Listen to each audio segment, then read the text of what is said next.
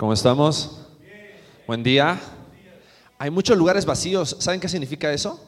Que tenemos la oportunidad de invitar a mucha gente más. ¿Eh? El arrebatamiento no ha pasado, ¿ok? No se asusten, todavía Cristo no ha vuelto por su iglesia, ¿ok? Pero Qué, oportunidad, qué oportunidad de que podamos estar invitando a más personas a nuestro servicio de las 10 de la mañana. En el de las 12 del mediodía no inviten porque ya está muy lleno, mucho calor, pero invitemos más personas al de las 10 para que también podamos estar compartiendo el tiempo con la palabra. No, no, no personas de la misma iglesia, invitemos personas nuevas para que puedan también estar conociendo a Cristo como su Salvador. Qué bueno poder estar juntos nuevamente eh, compartiendo la palabra y también compartiendo un tiempo de adoración eh, cuando pensamos en que Jesús es nuestra roca, en que en Él podemos ser fuertes, eh, creo que eso tiene que mover nuestros corazones a poder mirar a Dios y, poner delante de Él nuestros corazones, como dice también la palabra, llevar nuestras cargas y dejar que sea Él el que lleve por cada uno de nosotros, así como llevó nuestros pecados, también preocupaciones, angustias. Y, si tienes algo en esta mañana que tal vez está angustiando tu corazón, te quiero invitar a que en este momento vamos a cerrar nuestros ojos y vamos a poner delante de Dios nuestros corazones porque queremos escucharlo a Él. Padre, quiero pedirte en esta mañana que tú, Señor, limpies nuestros corazones de cualquier cosa que pueda distraernos de escuchar tu voz. Dios, queremos escucharte a ti y queremos, Padre, que, que tu palabra en esta mañana también toque nuestros corazones, porque te necesitamos. Necesitamos eh, esa, esa frescura, Señor, de, de tu consejo, de tu sabiduría, para ser transformados por ti, ser diferentes. Padre, te ruego que, que cualquier cosa que haya pasado en la semana, Señor, tal vez situaciones difíciles, circunstancias, pruebas. Padre, podamos en este momento venir delante de ti y confiar en que tú conoces cada una de las cosas que pasan en nuestra vida.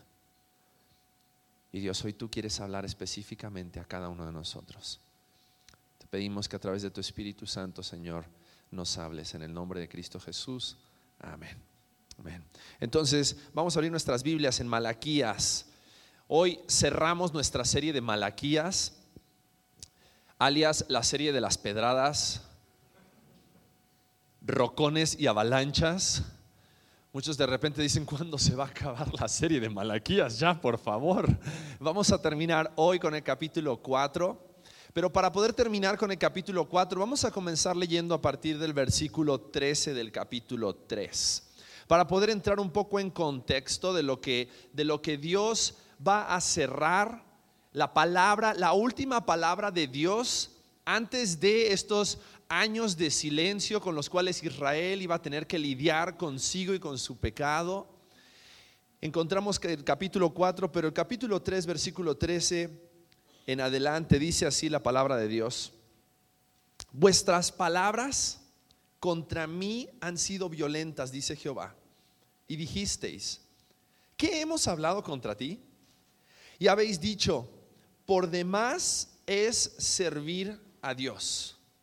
¿Qué aprovecha que guardemos su ley y que andemos afligidos en presencia de Jehová de los ejércitos?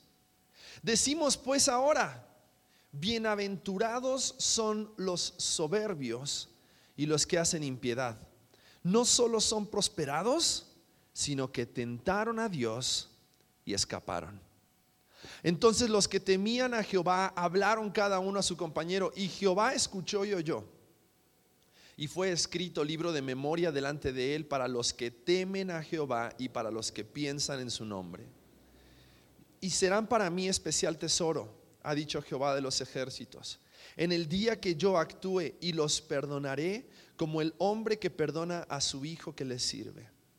Entonces os volveréis y discerniréis la diferencia entre el justo y el malo, entre el que sirve a Dios y el que no le sirve. Versículo 1 del capítulo 4 y ahora vamos a volver a, explicar un poquito este contexto, pero versículo 1 del capítulo 4 dice aquí, porque he aquí, viene el día ardiente como un horno y todos los soberbios todos los que hacen maldad serán estopa.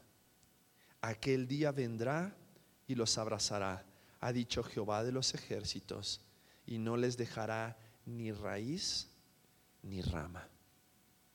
Y entendiendo un poco el contexto del capítulo 4, este cierre del libro de Malaquías, debemos entender a qué actitud había llegado el pueblo de Israel. El pueblo de Israel no solamente durante todo el libro lo vemos cuestionando a Dios y lo vemos creyendo mentiras acerca de sí mismos, acerca de su conducta, acerca de Dios y de su santidad, sino que al cierre del capítulo 3 y comenzando el capítulo 4, llegan a un punto en el cual sus corazones ya se habían llenado de soberbia. Ellos decían, ¿sabes qué? Decimos pues ahora en el versículo 15, bienaventurados son los soberbios y los que hacen impiedad no solo son prosperados, sino que tentaron a Dios y escaparon. ¿Y sabes qué, es lo, lo, que el pueblo de Israel estaba llegando a la conclusión en lo que ellos estaban pensando? Que ellos podían burlarse de Dios. Que ellos podían hacer todo lo que ellos quisieran que inclusive ellos decían, ¿de qué nos sirve temer a Dios? ¿De qué nos sirve honrar a Dios? ¿De qué nos sirve seguir sus mandamientos? Si de todas maneras los soberbios son prosperados, los soberbios son benditos y aparte de todo se salen con la suya. Se salen con la suya. Y su corazón se había ensoberbecido al punto tal que ellos se estaban enfocando en las cosas temporales, terrenales, en el presente, en el hoy, en lo que querían y en lo que les hacía sentir bien. Y habían dejado de poner su mirada en Dios y en la eternidad de Dios. Y en que Dios es un Dios que hace justicia.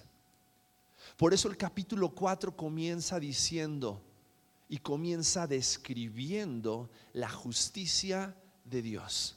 Y dice, porque he aquí, viene el día ardiente. Y va a describir una escena trágica, pero una escena real acerca de la justicia de Dios y cómo la justicia de Dios se aplica para aquellos que en su corazón se han ensoberbecido y han dicho, no hay Dios, no necesito de Dios, yo soy mi propio Dios. Y vamos a ver cómo, Dios trata con, con el pueblo de Israel y cómo Dios también trata con cada uno de nosotros. Porque va a ser una descripción muy interesante acerca del cielo y acerca del infierno. Va a ser una descripción acerca de la venida de Cristo y de la venida de Dios para hacer justicia. Y la pregunta es, ¿cómo está nuestro corazón delante de Dios. Porque si nuestro corazón se llega a contaminar como el pueblo de Israel y llegamos a pensar de que podemos engañar a Dios, de que podemos vivir una vida lejos de Dios, sin temor a Dios, sin obedecer sus mandamientos, sí conociendo a Dios, pero haciendo lo que nosotros creemos, tarde o temprano la justicia de Dios nos va a alcanzar. Tarde o temprano Dios va a hacer justicia. Entonces, me gustaría que como idea central en esta mañana podamos meditar en algo muy, muy, muy importante. Por más que el hombre intente engañar a Dios y salirse con la suya, Dios conoce su corazón y hará justicia. ¿Cuántas veces no hemos escuchado hoy por hoy en nuestra sociedad? La vida es hoy y todo se acaba con la muerte. Entonces, disfruta el momento. El fin de semana es el momento para disfrutar. Entonces, viernes, sábado, domingo, alcohol, amigos. ¿Por qué? Porque el momento es lo que vale. El momento es lo que importa. Y podemos llegar a pensar de que podemos llegar a vivir sin Dios en nuestras vidas. El hombre llega a pensar que no necesita a Dios, no busca a Dios.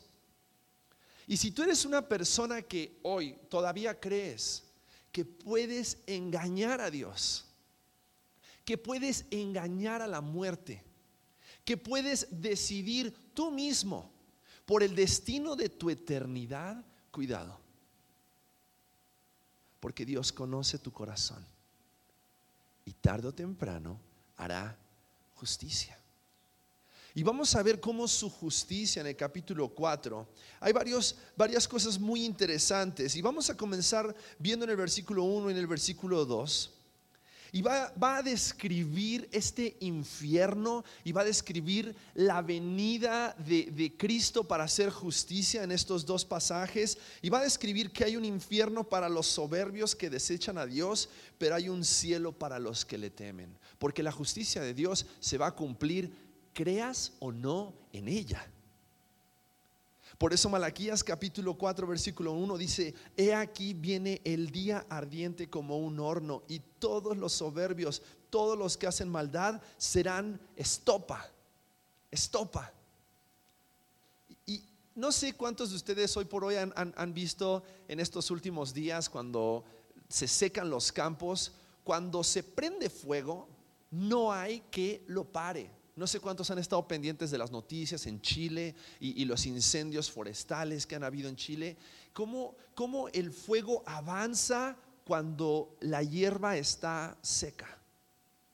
Y dice aquí la palabra de Dios que viene el día y este día está hablando acerca del día del Señor y este día del Señor, si se acuerdan cuando estuvimos estudiando Apocalipsis, habla acerca de un tiempo de juicio, un tiempo en el cual la justicia de Dios se va a aplicar sobre la tierra, dice, y todos los soberbios y todos los que hacen maldad serán estopa. ¿Y qué pasa con la estopa? Aquel día que vendrá los abrazará ha dicho Jehová de los ejércitos, y no les dejará ni raíz ni rama. Isaías capítulo 66, versículo 24, describe también este momento cuando dice, y saldrán y verán los cadáveres de los hombres que se rebelaron contra mí, porque su gusano nunca morirá, ni su fuego se apagará, y serán abominables a todo hombre. Y si somos realistas, la descripción de Malaquías capítulo 4, versículo 1, no es un escenario en el cual ninguno de nosotros nos gustaría estar. No creo que a ninguno de nosotros nos gustaría ser aplastados por la justicia de Dios a causa de qué? De la soberbia y de la maldad del corazón del hombre, a causa del pecado que mora en nosotros. Y hay una realidad de la cual no podemos huir. Hay un, hay un momento en el cual tú y yo nos vamos a encontrar con la justicia de Dios, nos vamos a encontrar con este día de Dios, día de justicia. Algunos para condenación, como describe el versículo 1, algunos tal vez que en su corazón dijeron, yo no necesito a Dios. ¿Por qué temer a Dios? ¿Por qué vivir bajo los mandamientos de Dios? ¿Por qué vivir según la palabra de Dios? ¿Por qué creer en un Dios si yo puedo ser mi Dios? Para ellos habrá condenación. Pero el versículo 2 dice, mas a vosotros los que teméis mi nombre, nacerá el sol de justicia. Y es increíble ver la comparación. Porque para, para aquellos soberbios donde su corazón lleno de maldad decidió no creer y temer a Dios, ese sol y ese día representa destrucción. Para aquellos que temen a Dios, dice que nacerá el sol de justicia y en sus alas traerá que salvación. Porque un día, así como todas las noches nos vamos a dormir y esperamos que llegue la mañana, esperamos que venga Cristo. Y esperamos que Cristo vuelva por su iglesia. Y cuando Cristo vuelva por su iglesia, ese día será día de destrucción para aquel que cerró su corazón a Dios, pero será día de salvación para aquellos que hemos puesto nuestra fe en Jesucristo. Amén. Y nuestra esperanza está puesta en la salvación que tenemos en Cristo Jesús. Pero ¿sabes cuál era el problema aquí con el pueblo de Israel? Que ellos se habían enfocado tanto en disfrutar lo terrenal y lo temporal que estaban dejando de ver que sus almas eran eternas. Y Dios comienza el capítulo 4 cerrando este libro recordándoles la justicia de Dios se va a aplicar, creas o no en ella, estés preparado o no estés preparado, porque algunos serán condenados y algunos serán salvados. Y es increíble ver cómo describe también la segunda parte del versículo 2 porque dice, y saldréis y saltaréis como becerras de la manada. Ahora que tengo perro, no tengo un becerro en casa, pero tengo un perro, se llama Laila. Cada vez que tú abres la puerta del patio, se vuelve loca.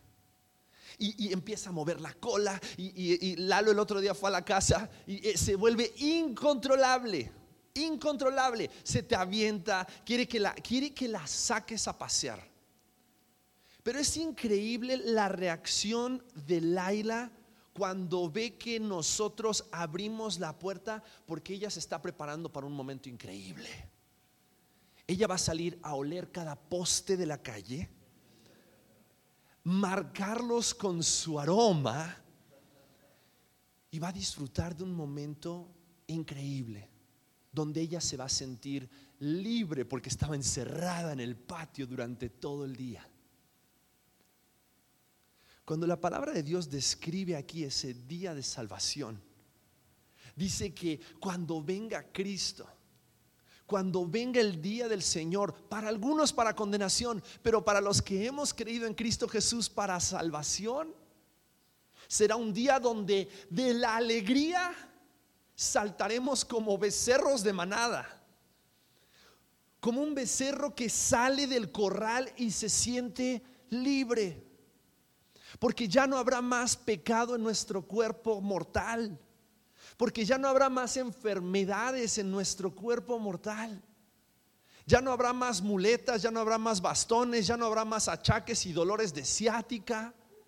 Ya no va a haber más migrañas, ya no va a haber... ¿Por qué? Porque vamos a ser librados de este cuerpo de muerte y pecado y estaremos con Cristo por la eternidad, para siempre con Él. Y, lo, que, lo que aquí Malaquías y lo que Dios quería que el pueblo entienda y lo que Dios quiere que nosotros entendamos es que podemos tratar de engañarnos a nosotros mismos creyendo que Dios no hace justicia. Creyendo que podemos seguir viviendo nuestras vidas haciendo lo que nosotros queremos. Y Dios no se va a dar cuenta. Es más, somos más vivos y más inteligentes que Dios y le podemos dar la vuelta a sus mandamientos. Podemos eh, acomodar los mandamientos a nuestra conveniencia. La palabra de Dios a nuestra conveniencia. Y Dios en estos dos primeros versículos nos hace entender que hay, hay, un infierno para los soberbios que han desechado a Dios, pero también hay salvación, hay sanidad, hay vida eterna para aquellos que temen a Jehová.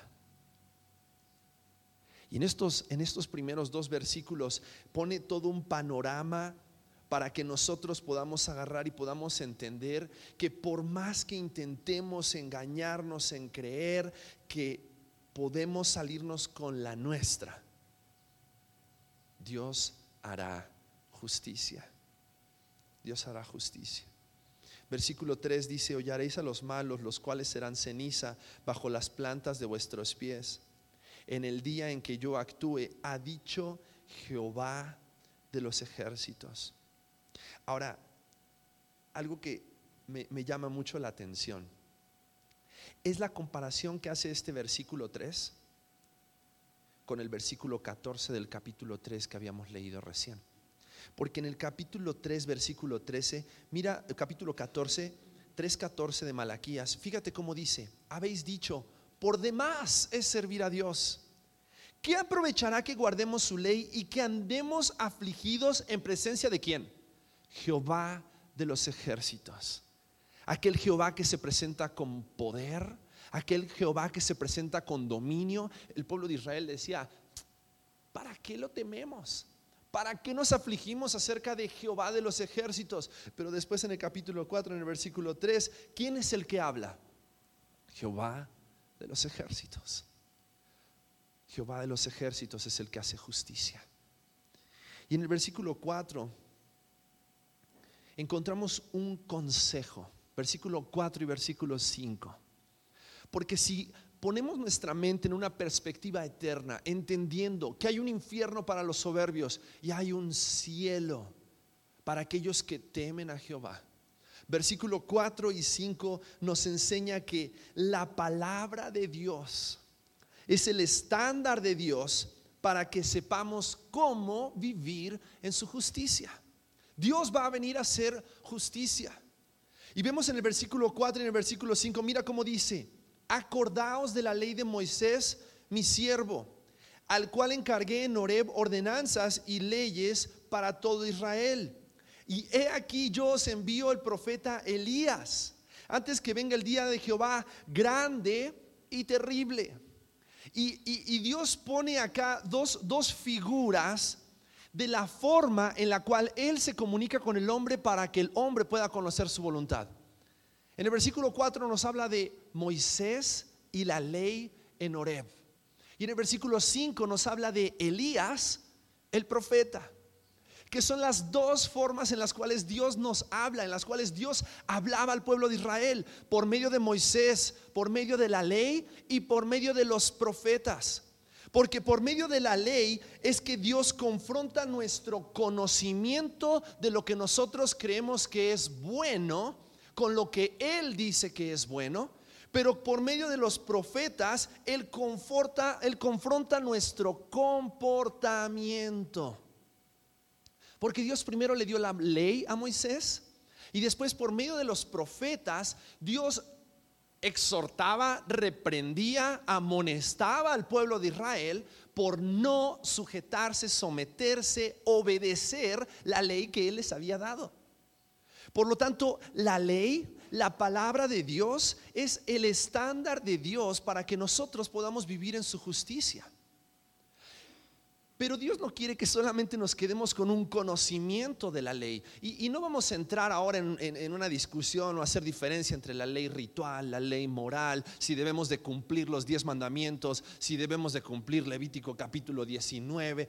Hay una gran diferencia entre la ley ritual y la ley moral, pero la ley de Dios, la palabra de Dios, la voluntad de Dios para ti y para mí es que andemos en santidad. Pero Dios no solamente quiere que tú sepas que Él es santo y que tú debes andar en santidad, sino quiere que te sometas en obediencia a la ley, a la palabra de Dios. Porque es por medio de nuestra obediencia a la palabra que nosotros podemos vivir vidas que glorifiquen al Dios justo. Y entonces Dios en Malaquías capítulo capítulo 4, versículo 4 dice, acordaos, recuerden la ley de Moisés, mi siervo, al cual encargué en Horeb ordenanzas y leyes para todo Israel. La ley de Dios era para los sacerdotes, era para aquellos que, que conocían la ley, no. La ley de Dios siempre fue para todo Israel. Así como la voluntad de Dios para nosotros, la palabra de Dios para nosotros, no podemos elegir qué es lo que nos conviene y qué es lo que queremos seguir y obedecer, sino que tenemos que estar dispuestos a obedecerlo porque proviene de quién? De Dios. Cada vez que yo disciplino a mi hijo, por más chiquito que esté, cada vez que yo lo, le llamo la atención a causa de algo que él hizo que va en contra de lo que yo le he pedido, le digo, papá te dijo que no hicieras eso. Te dijo que no agarres eso. Porque antes de que haya una reprensión, tiene que haber habido una instrucción. Y si hay una instrucción y mi hijo decide desobedecerla, entonces ¿qué viene? Disciplina, corrección. Y cuando Dios nos da su palabra, es la forma en la cual Dios quiere instruirnos para que nosotros podamos andar en su justicia. ¿Por qué? Porque Dios no quiere que nosotros pensemos, como dice la palabra, no quiere que seamos sabios en nuestra propia opinión, sino que Él quiere que por medio de su palabra nosotros podamos andar según su voluntad en obediencia para que entonces podamos ver la bendición de Dios en nuestras vidas. Por eso Dios eh, le manda a Josué que guarde y haga conforme a todo lo que en la ley está escrito. ¿Para qué? Para que entonces su camino y todas las cosas que él haga prospere y le vaya bien. La ley de Dios, la palabra de Dios. Y es en la palabra de Dios en la cual encontramos la instrucción, pero también versículo 5 habla proféticamente Malaquías, preparando la venida de aquel profeta que vendría a traer un mensaje de arrepentimiento, así como en los tiempos de Elías, Juan el Bautista. Porque Lucas capítulo 1 versículo 17, cuando Dios le hablaba a Zacarías, el papá de Juan el Bautista, le dice, e irá delante de él con el espíritu y el poder de Elías para hacer volver los corazones de los padres a los hijos y de los rebeldes a la prudencia de los justos, para preparar al Señor un pueblo bien dispuesto. Y Dios le dio al pueblo de Israel los profetas, y cuando Jesús venía para poder hablarnos y hablarle al pueblo de Israel acerca de este mensaje del Evangelio, del reino, envió un profeta para preparar el camino, Juan el Bautista para que entonces podamos entender que la ley de Dios, la palabra de Dios se cumple y Dios hace justicia. Ahora, Mateo capítulo 11, versículo 11 al 19, hablando acerca de Juan el Bautista, Jesús dijo, de cierto os digo, entre los que nacen de mujer, no se ha levantado otro mayor que Juan el Bautista, pero el más pequeño en el reino de los cielos mayor es que él. Porque desde los días de Juan el Bautista hasta ahora, el reino de los cielos sufre violencia y los violentos lo arrebatan. Porque todos los profetas y la ley profetizaron hasta Juan. Y si queréis recibirlo, él es aquel Elías que había de venir. El que tiene oídos para oír, oiga. Versículo 16. Mas ¿a qué compararé esta generación? Es semejante a los muchachos que se sientan en las plazas y dan voces a sus compañeros diciendo, os tocamos flauta y no, no bailasteis, os endechamos y no lamentasteis, porque vino Juan que ni comía ni bebía y dicen, demonio tiene. Y vino el Hijo del Hombre que come y bebe y dicen, he aquí un hombre comilón y bebedor de vino, amigo de publicanos y de pecadores, pero la sabiduría es justificada por sus hijos. Otra traducción dice, el conocimiento es justificado por sus obras. Y a lo que se estaba refiriendo Jesús en este pasaje y a lo que se estaba refiriendo Dios hablándole al pueblo de Israel. Es que el pueblo de Israel había recibido la ley, había recibido los profetas, había recibido el conocimiento de la voluntad de Dios, había recibido la reprensión de Dios a causa de no someterse a la voluntad de Dios, pero aún así no había arrepentimiento en sus corazones.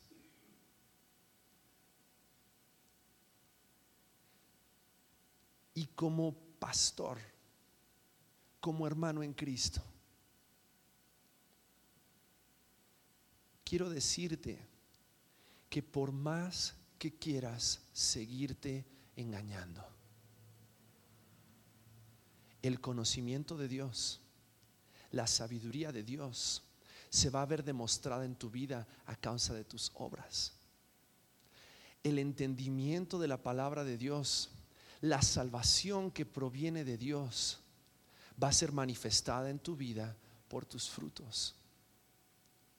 Pero si creemos que el infierno y el cielo es real, y si creemos que la palabra de Dios es aquello que Dios nos ha dado para que conozcamos su voluntad, si no estamos dispuestos a someternos a ella, entonces, cuando Dios venga a aplicar su justicia, ¿de qué lado vamos a estar? ¿De qué lado vamos a estar? Y ese era el mensaje de Juan el Bautista, un mensaje de arrepentimiento, un mensaje donde él le hablaba al pueblo de Israel y les decía, ustedes han recibido la ley, ustedes han recibido los profetas, ustedes han recibido la palabra de Dios, han recibido la predicación de la palabra de Dios desde el púlpito, han hecho la hora silenciosa, han hecho sus devocionales, han ido a su grupo conexión, han ido a la reunión de mujeres, a la reunión de varones, pero si todo ese conocimiento de la ley no se ve reflejado en su obediencia, y en lugar de hacer prestar oído a la ley de Dios y a los profetas de Dios, deciden rechazar el consejo y la voluntad de Dios. Cuidado, porque el infierno está preparado para aquellos que en su corazón está lleno de soberbia y de maldad y deciden decir, no hay Dios. Ahora tú puedes decirme, yo, yo sé que hay un Dios. Pero viene la pregunta, ¿lo obedeces? Tu vida puede demostrar con tu obediencia de que crees y conoces en ese Dios. El último versículo de Malaquías capítulo 4 nos habla acerca de cuál es el resultado del verdadero arrepentimiento y cómo Dios pone arrepentimiento en el corazón del hombre para experimentar su misericordia. Porque dice, Él hará volver el corazón de los padres hacia los hijos y el corazón de los hijos hacia los padres.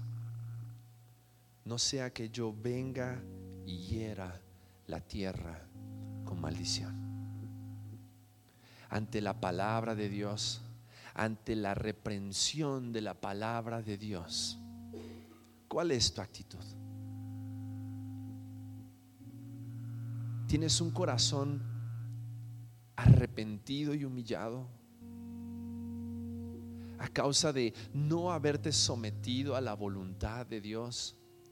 Por lo tanto, buscas conocer su palabra y someterte en obediencia a su palabra y tus hechos demuestran eso que tú crees o dices creer.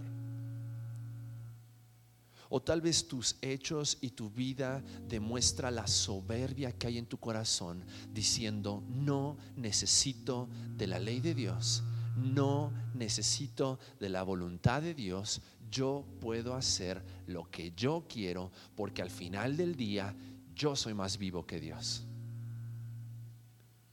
cuidado. Cuidado. Y Malaquías termina preparando al pueblo de Israel para la venida de ese Elías. Y, y, no era físicamente Elías el que vendría para anunciar la venida de Cristo pero era el mismo Espíritu de Dios que obraba con poder en Elías, el que obró en Juan el Bautista, trayendo este mensaje de arrepentimiento. Arrepentimiento. Y a la luz de todo lo que hemos visto en Malaquías, es nuestra oración de que no te sigas engañando. No sigas creyendo las mentiras que el pueblo de Israel creyó acerca de sí mismos y acerca de Dios. Porque Dios viene a hacer justicia en Cristo Jesús. Y puede ser hoy, puede ser mañana. Puede ser que hoy nos vayamos a acostar y durmamos y en lugar de ver la luz del sol el día de mañana, veamos la luz que refleja la presencia de Cristo en toda su gloria por la eternidad. Pero la pregunta es, ¿esa luz te va a consumir como la estopa, como la paja, a causa de la soberbia de tu corazón? ¿O esa luz traerá gozo y alegría a tu alma porque estás en la presencia de tu Salvador Jesucristo?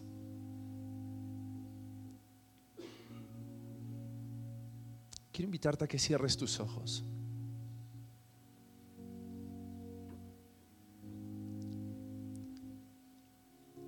comenzaba con una idea. Por más que el hombre intente engañar a Dios y salirse con la suya, Dios conoce el corazón del hombre y hará justicia. Creas o no creas en Él.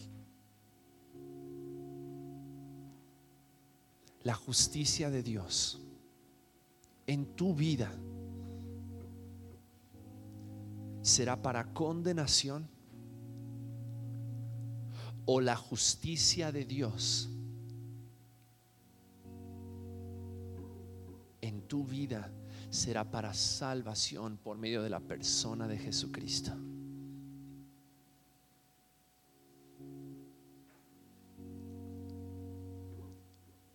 Yo no puedo ver tu corazón, pero Dios sí. Pero si hay algo que puedo ver son tus obras. Pregunta es, tus obras hoy, tus hechos hoy, reflejan soberbia y desprecio por Dios y su ley?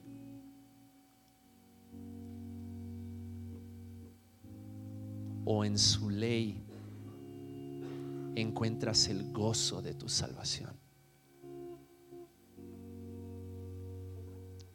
Tal vez es momento delante de Dios de confesar, Dios, he creído en mentiras acerca de mí, me he creído más astuto, he creído que puedo burlarme de ti. Hoy te pido que me perdones.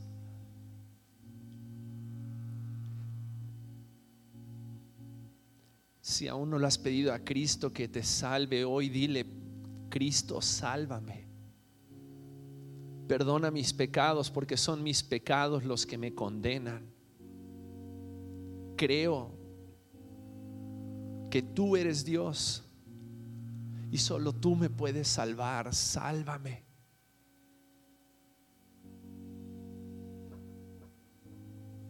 Salva.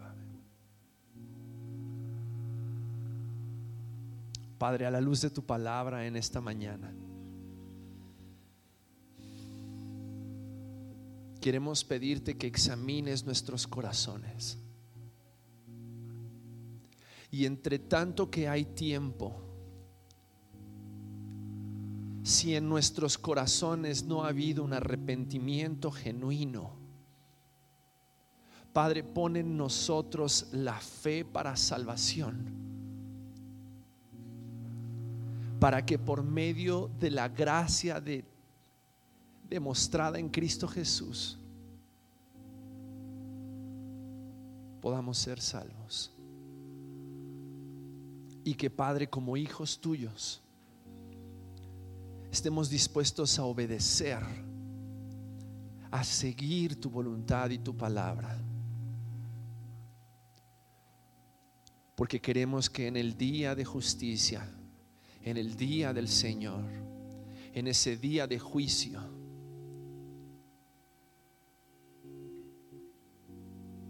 Cuando veamos la luz del sol, a Cristo brillando como el sol de justicia, nuestros corazones se regocijen y saltemos de felicidad al saber